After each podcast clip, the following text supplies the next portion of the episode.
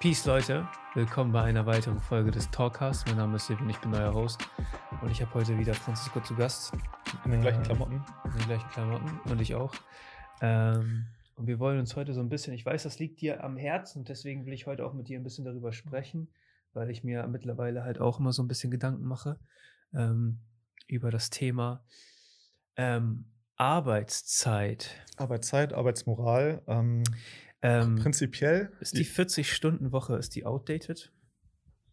Ja. Was- Definitiv. Ist die Fünf-Tage-Woche outdated? Ja. Definitiv. Wie kommst du darauf?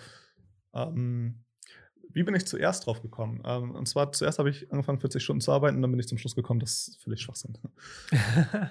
Nein, ähm, und zwar, es ist sehr schwer, jetzt im Podcast etwas Grafisches darzustellen. Ich versuche es mal zu beschreiben. Ähm, wir hatten eine Zeit vor der Industrialisierung. Da waren 60 Wochen, 70, 80 Wochen normal. Durch die rein Stunden.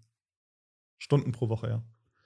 Ähm, durch die Industrialisierung wurde Arbeit erleichtert. Nicht nur Arbeit wurde erleichtert, Arbeitsplätze wurden auch äh, so angepasst, dass keine Kinder mehr arbeiten, also sowas wie Kinderarbeit. Natürlich, der Staat mit Gesetzen, äh, Kinderarbeitsverbote und Schutzgesetze spielen auch eine Rolle. Ähm, aber wir haben es geschafft, dass wir die Produktivität, die wir in der, in der Industrialisierung genutzt haben, bis in die 50er, 60er Jahre, würde ich mal sagen, ähm, ich glaub, ja, 50er, 60er Jahre, die, in der Produktiv äh, durch die Produktivität haben wir die Arbeitszeit, wenn man sich das anguckt, einmal linear innerhalb von 100 Jahren, ich gehe jetzt mal Mitte 1850 bis 1950 so vielleicht oder ein bisschen später oder früher, konnten wir ähm, die Arbeitszeit von 80, 70 Stunden linear bis 40 Stunden senken in den ähm, Mitte des letzten Jahrhunderts. Ja. Was ist dann passiert? Der Staat hat sich eingemischt. Der Staat kommt und sagt, "Hm, lass mal ein paar Arbeitszeitgesetze äh, und sowas einführen, um den Arbeiter zu schützen. So, wir machen jetzt eine 40-Stunden-Woche, weil es gab immer noch einzelne Fälle, wo jemand vielleicht mehr gearbeitet hat oder Berufsgruppen, die mehr gearbeitet haben. Der Staat entwirft sein Modell und, und erhält die Arbeitszeit fix. So, super für die, die da plötzlich zu viel gearbeitet haben. Was aber dann passiert ist, dieser natürliche Trend, dass die Arbeitszeit sinkt und die Produktivität steigt, also so in einem äh, um- umgekehrten ähm, Zusammenhang, also anti antiproportional, ist damit ge- gestoppt. Und zwar die Produktivität, wenn man sich das anguckt, ist explodiert, weil die ähm, Arbeitszeit konstant geblieben ist. Natürlich hätte sie, wäre sie weiter gefallen und die Produktivität, die wir Mitte des letzten, letzten Jahrhunderts hätten, hätten wir mit mittlerweile vielleicht 10, 15, maximal 20 Stunden erreicht. Produktivität natürlich explodiert, äh, sowas wie die Digitalisierung und sowas. Ich würde sagen, die Digitalisierung war natürlich Grund durch diese Produktivität, durch die steigende Produktivität, aber es wird zum Beispiel nicht genutzt, diese Digitalisierung als ähm, Industrialisierung 2.0 anzuführen, die schon vor zwei- äh, 150 Jahren dann unsere Arbeitszeit so beeinflusst hat, zu sagen, hey, wir sind ultra produktiv, wir haben eine Hilfe, die uns noch produktiver macht. Warum entlastet das nicht den Menschen? Es entlastet momentan nicht den Menschen. Es hilft großen Konzernen gerade einfach größer zu werden. Ähm, es hilft generell dieses internationale Trading und sowas, diese Konkurrenz von internationalen Firmen aufrechtzuerhalten und zum Kosten des Arbeiters. Du kannst dir doch als Arbeiter frei aussuchen, ob du 40 Stunden die Nein. Woche da arbeitest oder 25. Kannst du nicht. Warum nicht? weil Angebot und Nachfrage relativ konstant ist. Wir, wir sind in einer Welt, ähm, in der das, was der Staat vor in diesen Mitte des letzten Jahrhunderts quasi geschaffen hat, dieses Arbeitszeitmodell, dass das quasi die Grundlage wird, einen Lebensstandard, einen Mindestlebensstandard zu erhalten. Das heißt, durch diese 40-Stunden-Woche, durch die ähm, Fe- Feminismusbewegung, dass plötzlich Frauen genauso arbeiten wie Männer, ist es momentan so, dass du brauchst zwei, um Kind normal großzuziehen in einem guten Verhältnis, brauchst du zwei arbeitende Menschen, die beide im besten Fall Vollzeit arbeiten. Wenn einer vielleicht besser verdient, der Mann verdient jetzt im sexistischen Sinne besser und die Frau macht 20 Stunden fürs Kind, kannst du es auch ausgleichen, aber in vielen Strukturen, in den meisten Strukturen, brauchst du zwei arbeitende Eltern, damit man ein normales, dieses Familienleben, was man kennt, ein Familienleben, was vor 100, äh, vor 50 bis 100 Jahren anders aussah, wo eine arbeitende Kraft gereicht hat, äh, so nutzt. Wieso denkst du, das hat was mit der Arbeitszeit zu tun? Wieso, warum schließt du daraus, dass, ähm, dass sich Familien zu, im heutigen Zeitraum weniger leisten können, dass das im Zusammenhang mit der Arbeitszeit hängt? Weil ähm, Der Einzelne kann es nicht bewegen. Der Einzelne ist gebunden wie ähm, im Endeffekt, was die andere Nachfrage macht. Und die andere Nachfrage, also die Nachfrage aller anderen Haushalte, sieht halt sieht es halt so, dass jeder diese 40-Stunden-Woche oder in der Regel die 40-Stunden-Woche als normal gilt. Also ich, ich bin ganz fest überzeugt davon, dass es erstmal ganz stark davon abhängig ist, was deine Arbeit ist. Ja, klar, aber du kannst ja die Löhne in Deutschland angucken. Der Bestverdienst, so ein sehr, sehr gut Verdiener verdient äh, doppelt bis dreifach so viel wie der Mindestlohn. Das heißt, wir haben ein sehr, sehr schmales Spektrum. In den USA ist es anders. In den USA kommst du aus dem College raus, machst zwei, drei Jahre Berufserfahrung und kannst ja noch 100.000 verdienen. Das geht hier auch, ist nicht ausgeschlossen, aber ist nicht in dem Verhältnis, in dem es in den USA ist. Das heißt, Deutsch, in den deutschen Löhnen durch den Anstieg des Mindestlohns und äh, halt den Deutschen, wie, wie die halt äh, sind mit ihren Bezahlungen, wir sind relativ. Diese, also wir diese, sind ein Niedriglohnstaat im Endeffekt. Klar, also in Deutschland 30.000 bist gut dabei. In den USA 30.000, oh, mein Beileid. Ja, also gut, diese Schere gibt es ja. gar nicht so stark in Deutschland, wie es in diese Schere ist, ist ein Konstrukt, ich sage es einfach, ein Konstrukt der Linken. Das ist nicht so. Es ist eher andersrum, dass äh, zumindest, sagen wir es, beide steigen. So, der Mindestlohn steigt, der andere steigt auch, aber eher, dass sie zusammen also in, in, so, ein, in so, eine gemeinsame Richtung steigen. So, die haben so einen gemeinsamen, eine gemeinsame Tangente. Äh, ja, okay. Und ähm, es ist natürlich super, wenn du, wenn du weißt, du hast einen Job, wo du äh, halbtags arbeiten kannst und ähm, du hast super Tariflöhne, dass du sagen kannst, okay, ich kann, ich kann auch 30, 25 Stunden machen, wenn der Arbeitgeber es macht und ich kann dann immer noch dieses, was vielleicht ein anderer in 40 Stunden macht. Aber ich, du brauchst so, ein, so eine bestimmte an, äh, Menge an Geld, um diesen Lebensstandard zu erreichen. Ich sehe es eigentlich, gäbe es die Industrialisierung, äh, gäbe es äh, die Globalisierung nicht. Und ich hätte die Digitalisierung die vielleicht dadurch später gekommen wäre, weil wir halt die Produktivität auch untergeschraubt hätten. Ähm, hätte ich langfristig etwas gesehen, was wir halt auch in der Industrialisierung gesehen haben. Und zwar, wir kriegen durch die Techno Technologie bessere Arbeitsbedingungen, weniger Arbeitsbedingungen. Momentan kommt die Technologie und wir sind eher damit beschäftigt, wie können wir Arbeitsplätze bewahren, die eigentlich gar nicht nötig wären. Und die, die wir bewahren, die bleiben natürlich dann auch auf 40 Stunden. so. Also ist völlig banal. Ähm, wir könnten einen, vielleicht einen ähnlichen Lebensstandard in, global erreichen, indem sich jeder Staat einig wäre, hey, äh, eigentlich dieses mit ein, äh, wir müssen mal ein bisschen mehr miteinander und aufhören, immer äh, auf, einen, auf Index zu gucken. Ähm, das wird entweder in jedem Staat den Leben, äh, die Lebensqualität hochschrauben, trotz geringeres Wachstums, oder man muss dann als separat als Staat sagen, das wird nicht passieren, ähm, sagen, okay, wir, wir kapseln uns ab, Deutschland produziert eigentlich gut für sich selbst ähm, und wir können unsere Lebens, äh, Lebensstandard anpassen, ohne ähm, aufs, auf diesen ja, Index zu gucken. Aber es muss doch, du musst doch frei entscheiden können, ob du mehr arbeiten willst oder nicht. Kannst ja nicht. Du bist, du bist auf dein, du bist im Endeffekt auf deinen Nachbarn angewiesen. Du bist auf, auf Das ist doch Schwachsinn. Doch. Ich kann doch, ich kann doch entscheiden, ob ich ähm, einen Job habe, wo ich 70 Stunden die Woche arbeite, nein, weil auch die gibt es. Nein, gibt es nicht. Doch, klar. Es gibt Arbeitsschutzgesetze. Wenn du 70 Stunden in Deutschland arbeitest. Also ich weiß, ja, ich kenne vertragliche Strukturen, wo, äh, wo du dann einfach davon ausgeschlossen bist. Das ist Nummer eins. Äh, und das zweite ist, ähm, wenn ich meine Lebenshaltungskosten anpasse, dann ähm, es ist im Endeffekt ein, ein, Thema der Lebenshaltungskosten.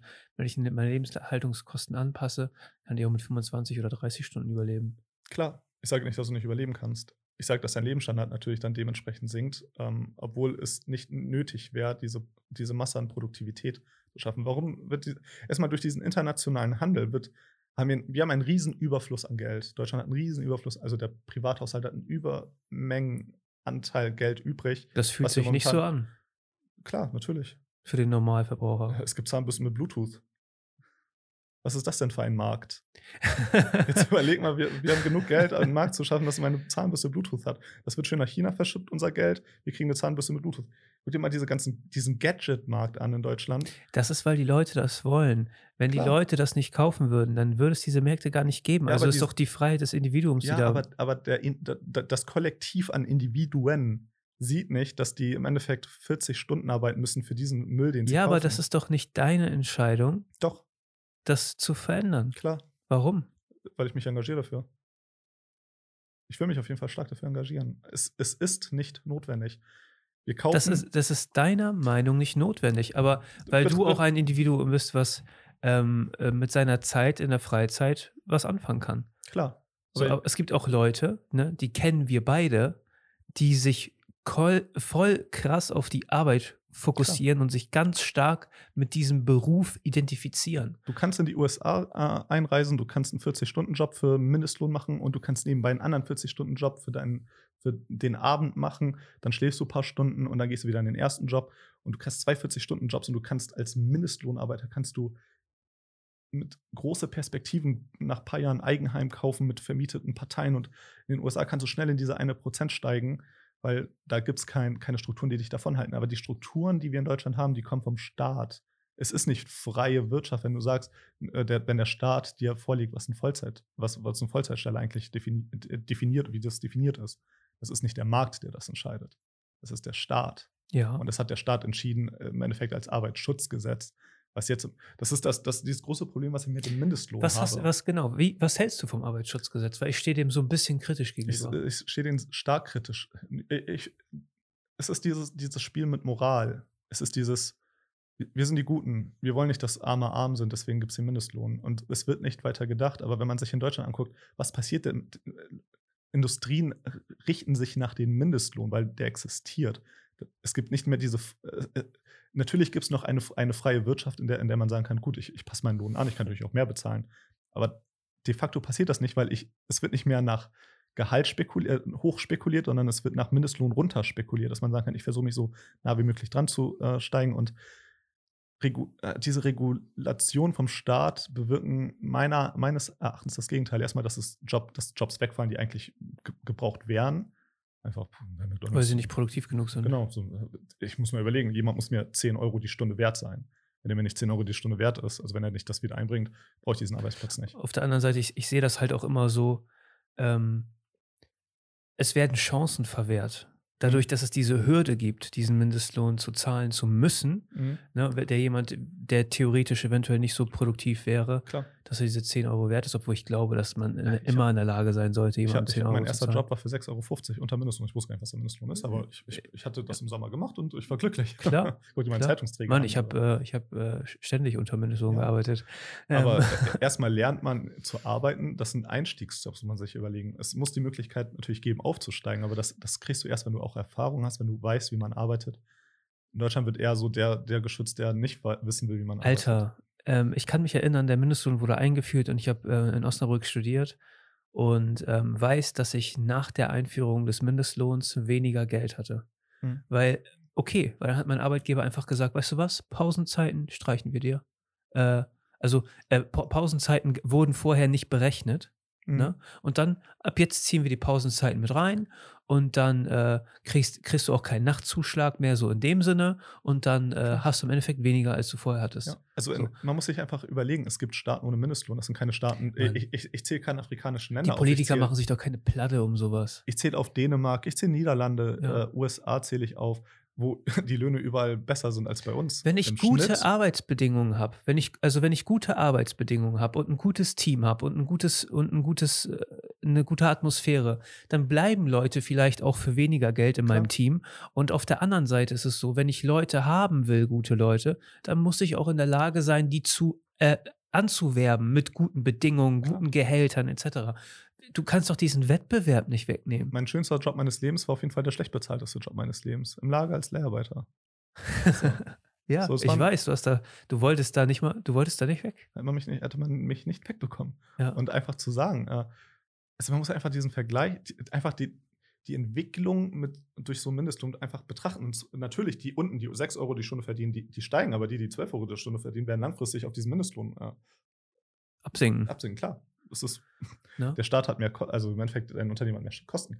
Wir nehmen der Wirtschaft eigentlich diese Dynamik raus, die der Wachstum dieses, des Marktes eigentlich mit sich führt, indem man sagt, gut, der Staat gibt uns eine konstante Linie, die, die, die, die nutzen wir, warum nicht? Haben wir weniger, weniger Bauchschmerzen, immer Verhandlungen zu führen, etc. Wir haben Tariflöhne, die richten sich so ein bisschen mehr, jeder ist glücklich, wenn er 50 Cent mehr verdient. Also überlegen. Also das, also was für banale Beträge man sich man in Deutschland irgendwie äh, so, so sein, sein Gehalt verhandelt. Also in Amerika würde man lachen. Aber ähm, die Amerikaner haben auch viele Probleme. Ja, gut. Muss man dazu klar. sagen. Und die sind nicht so abgesichert, wie man hier in Deutschland ist. Also hier in Deutschland hat man die Corona-Pandemie ganz, ganz, ganz äh, gut überstanden. Und in den USA? Ähm, war, war das mit Sicherheit ein bisschen schwieriger. Ja.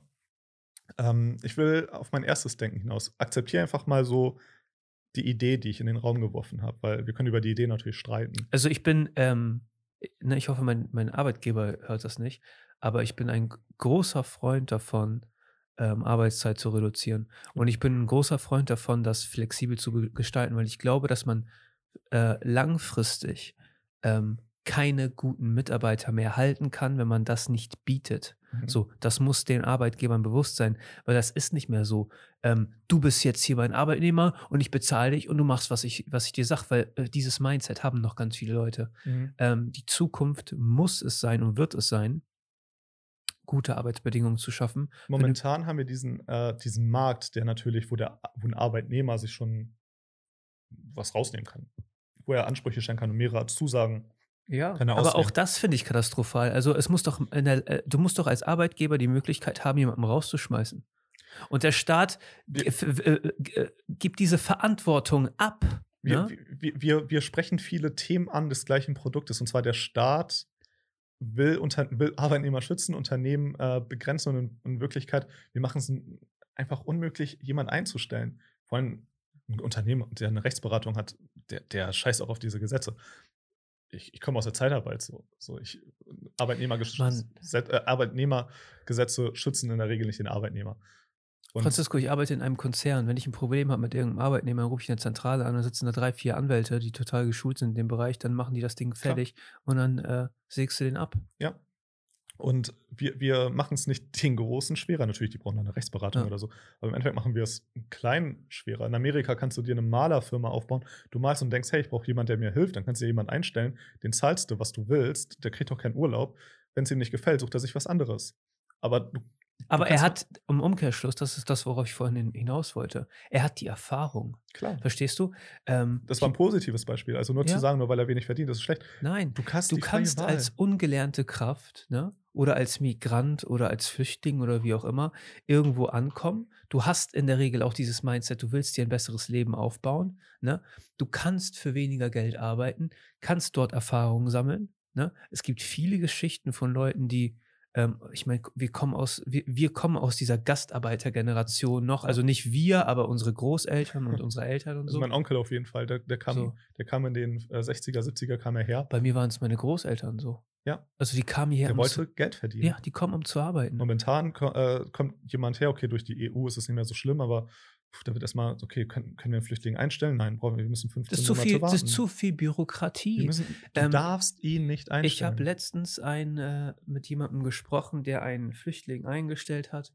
Und ähm, also wir haben selbst einen mit, mit, mit einem anderen Background im, im, im, im, im, Betrieb. Und ich sage dir eins, die Bürokratie, die man einhergeht, da muss man auch als Arbeitgeber Bock drauf haben.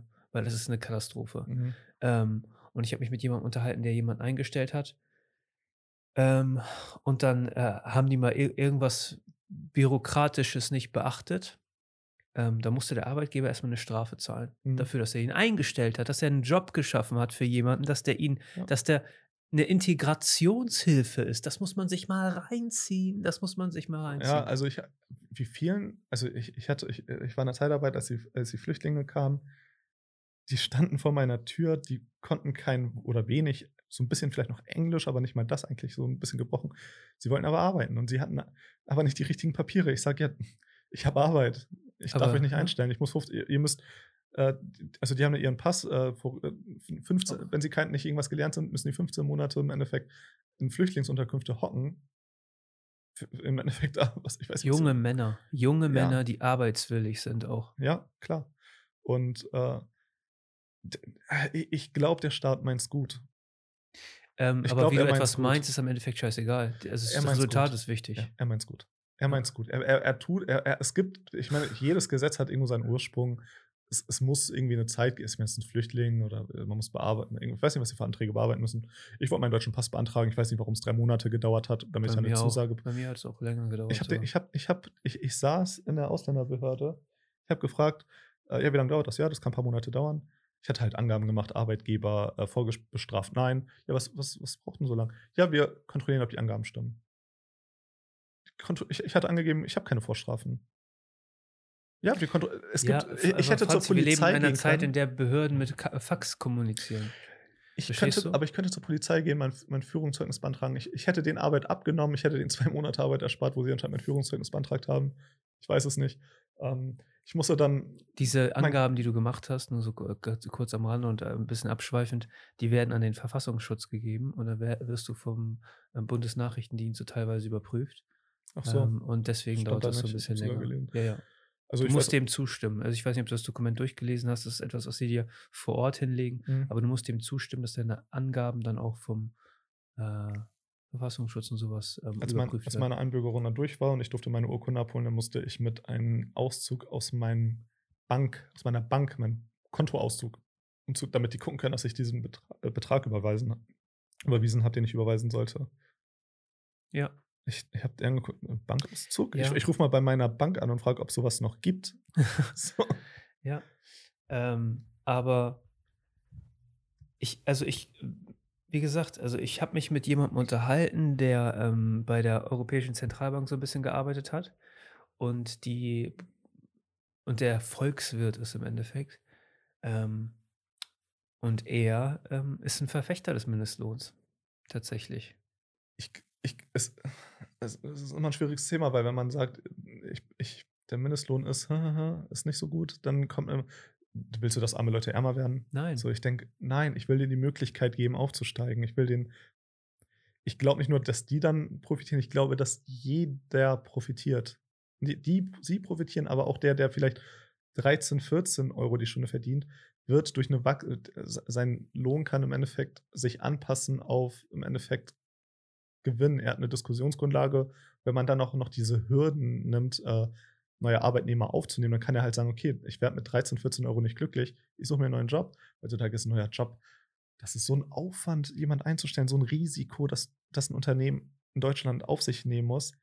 Ich verstehe, wenn jemand sagt, nee, tut mir leid. Ich, Ja, natürlich. ja. Natürlich. Ich, äh, es gibt, deswegen sind ja auch diese Leiharbeitsfirmen so groß. Das geht nur um die Verantwortung. Ja. So, ein Unternehmen will die Verantwortung nicht haben. Ich, ich stelle lieber jemanden ein über eine Leiharbeitsfirma, wenn die Situation unsicher ist oder so, dann äh, und ich nicht weiß, ob ich den langfristig halten kann, dann hole ich ihn darüber, zahl im Endeffekt ein bisschen mehr, Klar. Ne? Der, der Mitarbeiter bekommt weniger, weil jemand noch dazwischen sitzt, der verdient. Ähm, ich meine, du kommst ja aus der Zeit, aber das muss ich dir ja nicht erzählen. Ja. Also, ähm, habt, habt, ihr habt doch locker Mitarbeiter gehabt, die schon 20 Jahre irgendwo verliehen waren.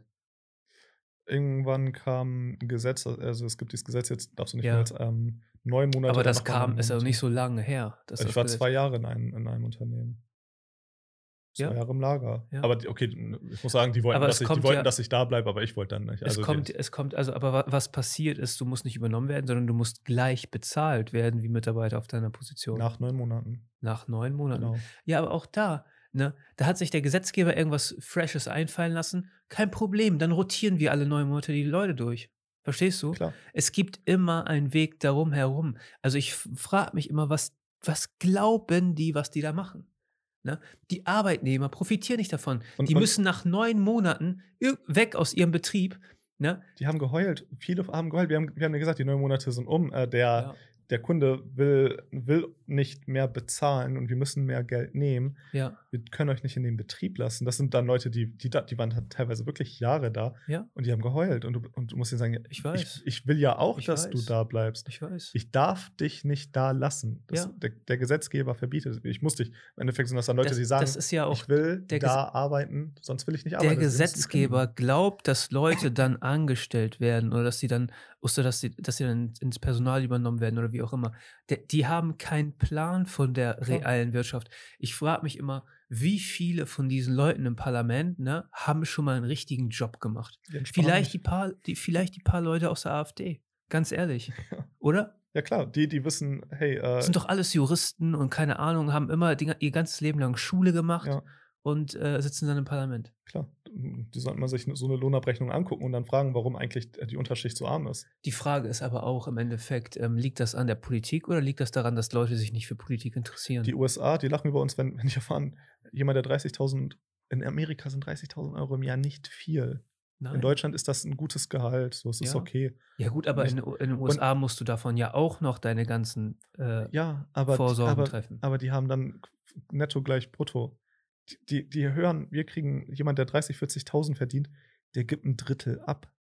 Fast die Hälfte gibt er ab.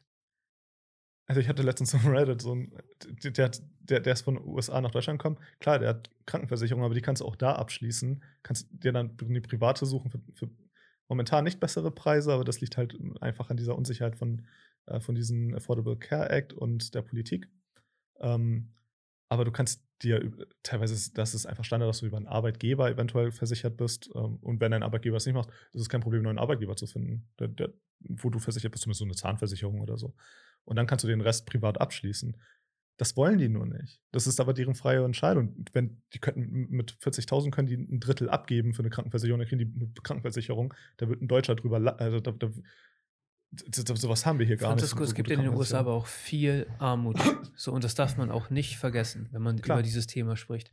Klar. Also, ähm, wenn du dir LA heutzutage anguckst, 2021, das ist eine Obdachlosenstadt. LA, San Francisco, also Ja. Kalifornien. Aber Kalifornien ist auch das linkeste Bundesstaat. Ja, das da. stimmt. Da Also- zahlt man am meisten Steuern. Ja.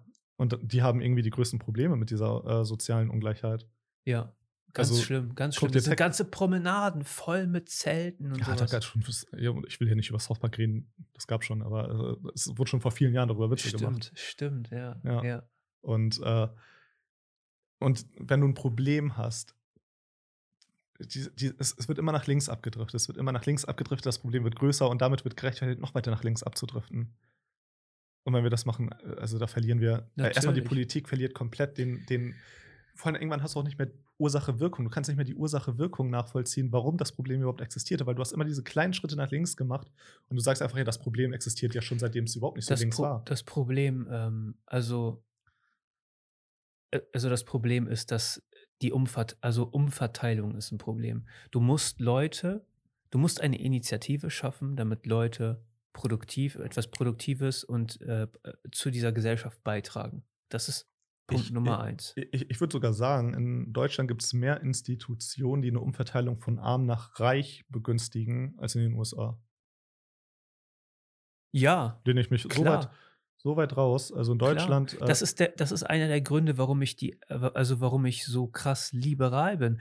Ich bin ganz fest davon überzeugt, dass die Steuerlast für die Mitte und für die Kleinen hier einfach zu hoch ist. klar, und das wird alles nach oben gepumpt. Natürlich, natürlich. So, es ist. So, es, tut mir Die- äh, leid. also die Mittelschicht und die Kleinen können sich keine Gedanken machen über äh, Vermögenswerte und Investitionen etc., weil die damit beschäftigt sind zu überleben, während die Großen gar nicht wissen, wohin mit ihrem Geld. Immobilienpreise immer weiter ausarten. In Städten äh, ist das unfassbar teuer. Zu, also ein Eigenheim oder sowas in einer Stadt oder in der Umgebung von einer Großstadt oder sowas. Ich, ich hätte nicht die Eier, so einen Kredit aufzunehmen für so eine Immobilie. Ja. Ne? Ähm, es, es, es gibt äh, so ein, ich weiß gar nicht, wie das ist nicht mal ein Paradox, ich weiß gar nicht, wie das heißt. Ähm, und zwar die Umf äh, dein persönlicher, deine persönlicher äh, Lebensabschnitt. In Deutschland ist es eher so, du, du bleibst da, wo du warst. Es gibt, also die oberen 10% waren die oberen 10%. In den USA gibt es das Phänomen, dass ich glaube 30, 40 Prozent der Bevölkerung irgendwann mal in den 10 Prozent sind. Die 1 Prozent auch, also die Chance, dass du mal in den 1 Prozent bist durch harte Arbeit, die hast du da, die hast du hier nicht.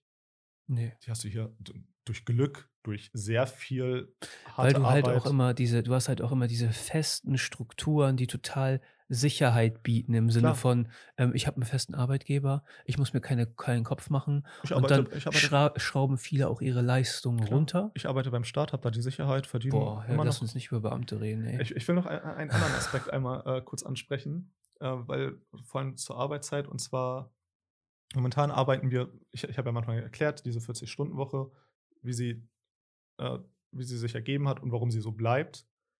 Und wir haben durch diese Globalisierung das äh, weiter noch so ein Phänomen, dass wir für, erstmal für Konzerne arbeiten, aber nicht mehr an den Produkten des Unternehmens oder des Konzerns äh, ja, wir sind nicht richtig involviert. Wir, wir produzieren komplett was für andere, die wir gar nicht kennen, etc. Wir verfremden uns von dem Produkt, das heißt, wir ver, ver, verfremden uns von unserer Arbeit. Und das machst du 40, 8 Stunden am Tag. Machst du etwas, was dir eigentlich egal ist. Ja. Wenn man, wenn man die Arbeit betrachtet vom Mittelalter, blöd gesagt, ich will nicht so weit zurück eigentlich, aber du hast im Endeffekt für, dein, für deine Gemeinde was getan. Du hattest ein Feld, du warst Bauer, du warst. Äh, es gab Zumpfen, du warst Handwerker, Bäcker. du wurdest gebraucht. Genau. Du, ähm, Durch die Globalisierung, was du machst, ist. Wie viele Handwerker gibt es heute noch, die ihr Beruf mögen? Ich kenne eine Person, ne, vor der ich ultra viel Respekt habe. Und wenn ich also wenn ich könnte, ich würde ihr alles in Auftrag geben es ist scheißegal, was es kostet. Mhm. Weil ich weiß, dieser Typ, der ist ein Handwerker durch und durch. Der ist einfach ein Handwerker und der liebt das, was mit den Händen zu schaffen. Ähm, der mit dem A8. So. Und das, ähm, also ich finde sowas total respektabel, weil du auch siehst, okay, krass, der identifiziert sich mit diesem Beruf. Mhm. Ne? ich, als ich, ich habe mir sein Meisterstück angeguckt und das war nicht so ein 0815 Standardmeisterstück, sondern es war etwas richtig Durchdachtes, weißt du, ähm, wie viele Handwerker von so einem Schlag gibt es noch? Das liegt aber auch einfach daran, weil generell der Handwerkerberuf, der muss so viel werben, dass Leute da hinkommen. Und die, die da hinkommen sollten, die gehen studieren. Ja, aber auch ähm, muss jeder gewesen. studieren? Nein, ich wäre. Äh, aber dieses Handwerk hat, war so, äh, ich, ich habe Abitur gemacht, dieses Handwerker war so schlecht äh, verimaged. Also das, ja, aber das ist ja auch das, das, das Verrückte. Glücklich. Eine Behörde, ne? Hat ein gutes Image. Landest du bei einer Behörde, musst du dir keine Sorgen mhm. machen. Ne? Dann kriegst du einen günstigen Kredit, ne? weil du Sicherheit hast, etc. Ja bei so 0% Kredit. So, ja, klar. Also ähm, in was für einer Welt leben wir, in der ähm, die, die Menschen, die vom Staat. Ich habe das Buch vergessen, was ich dir. Ah, ich will den Buch ne, äh, Die Menschen, die vom Staat äh, finanziert werden, ein besseres Ansehen haben als die Leute, die was mit, die etwas erschaffen. Ja, das war zuletzt, äh, glaube ich, so in, in Rom, kurz vor dem Untergang, wo dann, wo dann die. Die äh, Dekadenz äh, so überhand genommen hat. Ja, genau. Und dann ja. irgendwann kippt es dann, ja. weil der Staat nicht, nicht äh, für, für das Volk produktiv was macht. Es ist ein, eher ein Dienstleister, um Sachen, um generell die Gesellschaft zusammenzuhalten. Und das, dazu brauchst du nicht 40 Prozent Beamten. So der Staat ähm, kann die, ähm, die Gegebenheiten, das Umfeld nicht schaffen, in dem ein Staat existieren kann. Ein ja. Staat ist abhängig davon, dass die, dass die Bevölkerung den Staat möchte. Ein Staat ist ein Parasit. Ich sag's, ich nehme es nicht zurück. Okay. So wie es gerade fungiert, ist, ist der Staat, nimmt es mehr, als es gibt. Ähm, ja, ja. Ähm, wie gesagt, wir haben ja auch ähm, vorhin über Kryptowährungen und Blockchain und sowas gesprochen. Und diese Pyramidenstrukturen, die die Menschen immer aufbauen, da sitzt einer oben, der hat was zu sagen, was immer, das ist nicht mehr nötig. Mhm. So, wir haben das Internet, jeder kann sich eine Meinung über alles bilden, ne? ob die immer fundiert ist oder nicht, ne? das, das ist noch eine andere Geschichte, aber wir leben ja in einer Demokratie, in, einem, in einer freien Gesellschaft. Ich finde, du solltest niemandem etwas vorschreiben. Wenn, der, wenn du keine 40 Stunden arbeiten willst, ne, dann sollte es die Möglichkeit geben, dass du ähm, mit einem Arbeitgeber in Gespräch kommen kannst, der ähm, dir etwas Vernünftiges anbieten kann und von dem er auch profitiert, verstehst du? Und dass man das alles flexibel gestalten kann. Und das kommt vielleicht auch damit einher, dass ähm, der Arbeitgeber nicht mehr so riesen Hürden hat, dich einzustellen. Ich hoffe, das kommt auch dadurch, weil wir momentan einfach diesen Arbeitnehmermangel in vielen Bereichen haben, dass man dann, dass man tatsächlich sagen muss, okay, auch schon vor Corona, man musste ein Arbeitgeber sowas wie Homeoffice anbieten, sodass er die Möglichkeit hat, man äh, sowas wie, wie Firmenwagen oder er hat so, so, Goodies, die man geben muss, damit auch irgendwie der Arbeitnehmer auch im Endeffekt äh, mehr gerne da arbeitet. Mehr gerne. Ich sage extra mehr, ich sage nicht lieber da arbeitet, sondern mehr okay da arbeitet. Ich will aber beide Phänomene, die ich beschrieben habe, nochmal kurz äh, äh, im Verhältnis setzen. Es gibt aber dieses Phänomen tatsächlich, dass wir momentan mehr arbeiten oder mehr produzieren, als wir müssten, für einfach eine konstante Arbeitszeit. Und dieses Problem, dass wir Sachen produzieren, die entweder global sind, also die wenigsten sind noch irgendwie regional. In, äh, ich meine, du produzierst nicht regional, ich produziere eine Software. Ich, für, das sind für mich ja Nutzer, das sind keine Menschen, das sind Nutzer. Ähm, Konsumenten. Ich produziere, ja, ich produziere international so. Es gibt, äh, Und jetzt sind wir acht Stunden damit beschäftigt und da muss ich mal einmal fragen, was macht das mit dem, ähm, mit dem Wohlbefinden? Wenn ich acht Stunden meiner Zeit, ich meine, das ist teilweise viel stumpf, stumpfe Arbeit, Ja. Verwalter zum Beispiel, ich nicht sagen Verwalter, aber es ist viel wiederholende Arbeit für, für im Endeffekt nichts. Und wenn man sich einfach die Zahl dieser ähm, Burnout-Fälle anguckt, die Zahl von psychischen Erkrankungen, von äh, ja, Migräne hat jetzt vielleicht damit zu tun, aber so Depressionen, einfach, einfach Leute, die einfach überlastet sind. Wir kommen in ein, von, einer, von einem Zeitalter der körperlichen Krankheiten hin zu einer äh, Zeit der Krankheiten des Geistes. Aber das ist, das ist so verrückt, weil vor 150 Jahren hast du 70 Stunden gearbeitet. Es hat körperlich was gemacht, du wurdest auch mit Sicherheit nicht so alt. Aber du hast mehr für die Gemeinde gemacht und momentan ist allein. Heutzutage du ist schaffst aber es nicht mehr 40 Stunden zu arbeiten für. Burnout ist ein ganz, ganz krasser Modebegriff und da fällt ganz viel drunter. Da muss man echt vorsichtig sein. Aber es ist Ähm. auch zu Recht ein Mode. Also es ist, äh, damit will ich ja äh, etwas zusammenfassen, was einfach existiert. Und das ist einfach dieses, sei es nur eine Demotivation des Arbeitnehmers, dass er sich fragt, was mache ich überhaupt? Acht Stunden bin ich hier. Die, die Frage, die, also da, das, was man sich, also was für mich ähm, so der Fall ist, ähm, ich, ich muss, ich muss immer vorsichtig sein, was ich jetzt so sage. ähm, ich komme aus einer, ich, also ich habe, als ich meinen Beruf angefangen habe jetzt wieder, ähm, weißt du ja ganz genau, ich habe teilweise Stunden, also 70 Stunden die Woche waren schon drin teilweise. Ähm, und man merkt, dass man das nur eine Phase lang machen kann. Dass es nichts ist, was du konstant abrufen kannst. Es ist gut, dass man diese Leistung mal abrufen kann. Das, wenn ich das eineinhalb Jahre oder sowas abrufe, dann ist das schon krass und das ist viel. Aber man merkt, dass ähm, irgendwann musst du dich zurücknehmen. So, und du musst lernen. Für mich, also für mich ist das ein Gamechanger. Ähm, ich habe Aufgaben und ich habe einen Plan. Verstehst du? So, ich weiß ganz genau, okay, ähm, langfristig ne, möchte ich meine eigenen Sachen machen, unabhängig von jemandem. Ich habe kein Problem damit, 80 Stunden, 70 Stunden die Woche zu arbeiten. Ne? Ähm, aber wenn es für meine eigene Tasche ist, wo ich meine eigenen kreativen Entscheidungen treffen kann, ist es für mich besser. Aber ich muss auch mich von der Arbeit distanzieren im Sinne von, ähm, ich rede in meinem Privatleben nicht mehr viel über Arbeit. So, also Gibt es auch andere Fälle? es gibt Fälle, die reden nur über Arbeit. Es gibt Leute, die sich sehr mit der Arbeit äh, identifizieren.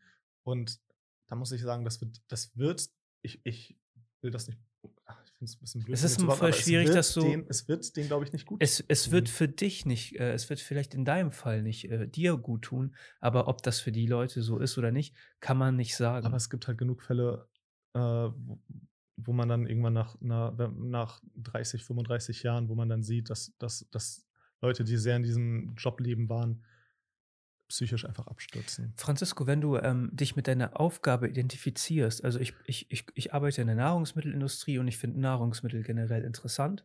So, und ich finde auch, dass ich so ein paar Ideen habe, die äh, vielleicht auch nachhaltig und, und, und so sind, sein können und wo ich, äh, wo ich äh, mich gerne mehr engagieren würde.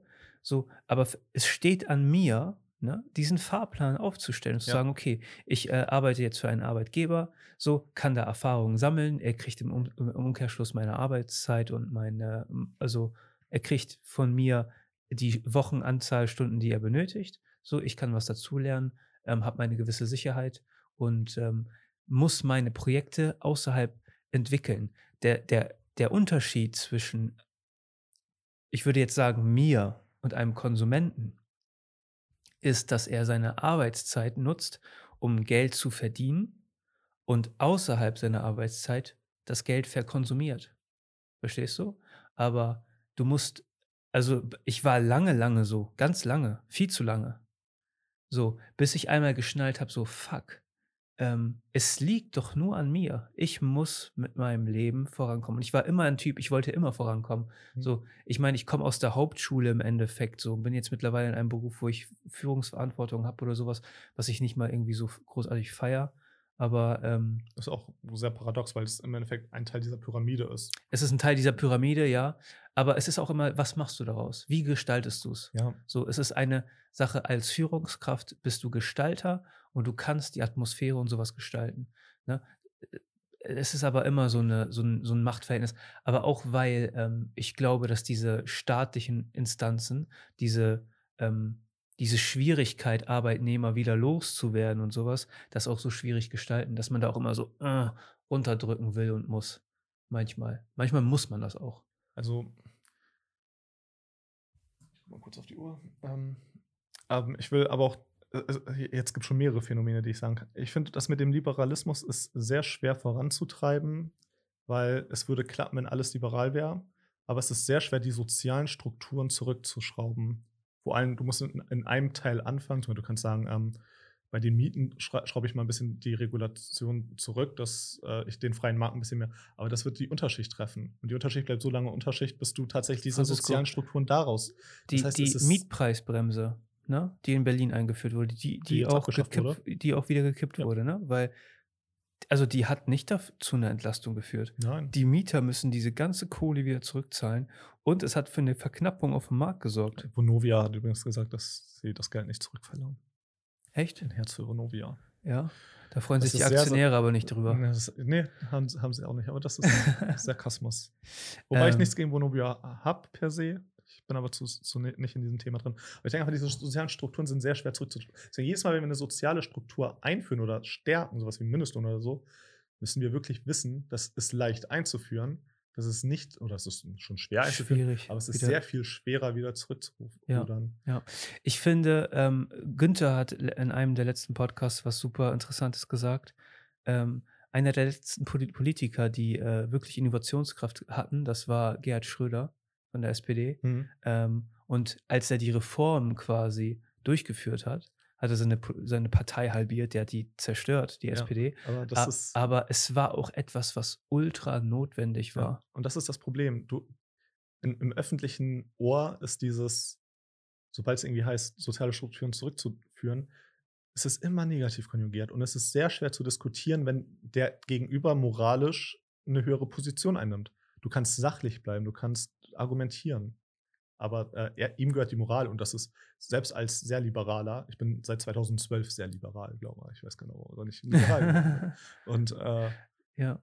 Ich finde, man kommt schwer. immer zum Schluss, äh, wenn man sich mit diesen ganzen Strukturen befasst, kommt man immer zum, äh, zum Schluss, okay, ähm, es, es gibt kein System, was optimal ist. Nein, niemand Freiheit, sollte, aber niemand sollte sich äh, vornehmen zu sagen, hey, ich weiß, wie es besser geht, ja. lass, mal, lass, mal, lass ja. mal mit deinem Lass Geld. die Leute einfach äh, selber machen und entscheiden und vertraue darauf, dass man, wenn man sie vernünftig bildet, dass sie ihre eigenen fundierten, vernünftigen Entscheidungen treffen. Und ich glaube, dass eine der Lösungen für diese 40-Stunden-Woche, die ähm, auch, glaube ich, teilweise notwendig ist und teilweise nicht, je nachdem, je nach Beruf etc., ähm, die Lösung ist eigentlich, diese staatlichen Strukturen so ein bisschen mhm. ähm, zu lockern, um mal die Schrauben zu lösen. Ich weiß, dass es aber auch gen genug Leute gibt, die ähm, absolut anderer Meinung sind. Das ist auch völlig legitim. Ja, klar. Also, ja, aber man muss in die Diskussion gehen, man muss sich äh, mit diesen Ideen auseinandersetzen und äh, anhand von Beispielen sich selber weiterbilden. Das ist, das ist. Der, der Liberale hat natürlich immer äh, das Problem, er muss, er muss es argumentieren.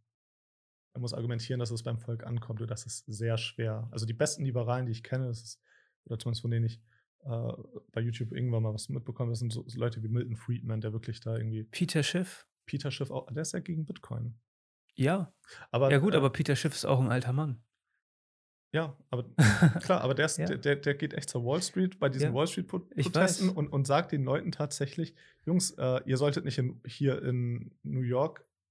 Ihr solltet am Weißen Haus protestieren. Ja. Ihr solltet und die Leute verstehen das nicht. Ja. Das ähm, Peter Schiff ist ein super inspirierender Typ, mhm. ähm, aber ich glaube, so im Punkto Bitcoin hat er sich geändert. Er, ja, er, er, hat, er hat, das ist das, was wir auch von meinten, äh, wer, wer, die andere Podcast-Folge gehört hat. Es gibt, es gibt Experten, die sind dafür und dagegen und, das ist, und die können sich legitim da ausdrücken. Ähm, ja, Francisco, ich würde sagen, das ist ein super spannendes Thema. Und das Thema wird nicht zuletzt diskutiert worden sein. Äh, auf gar keinen Fall. Auf gar keinen Fall. Ähm, ja, aber es muss politisch in den Diskurs kommen. Ne? Also ich glaube, dass äh, Freiheit ähm, damit einhergeht, auch dass diese Strukturen lockerer sind und dass man ähm, vielleicht auch von dieser 40-Stunden-Woche irgendwann abweichen kann, sodass jeder sich dann auch ein vernünftiges Leben leisten kann nach seinen eigenen ähm, Modell und Vorstellungen. Ähm, ich bedanke mich, dass du äh, heute hier am Start warst, dass wir uns über dieses Thema unterhalten konnten. Und wenn es euch gefallen hat, vergesst nicht, den Talkcast zu abonnieren und ähm, wir sehen uns in der kommenden Woche. Peace.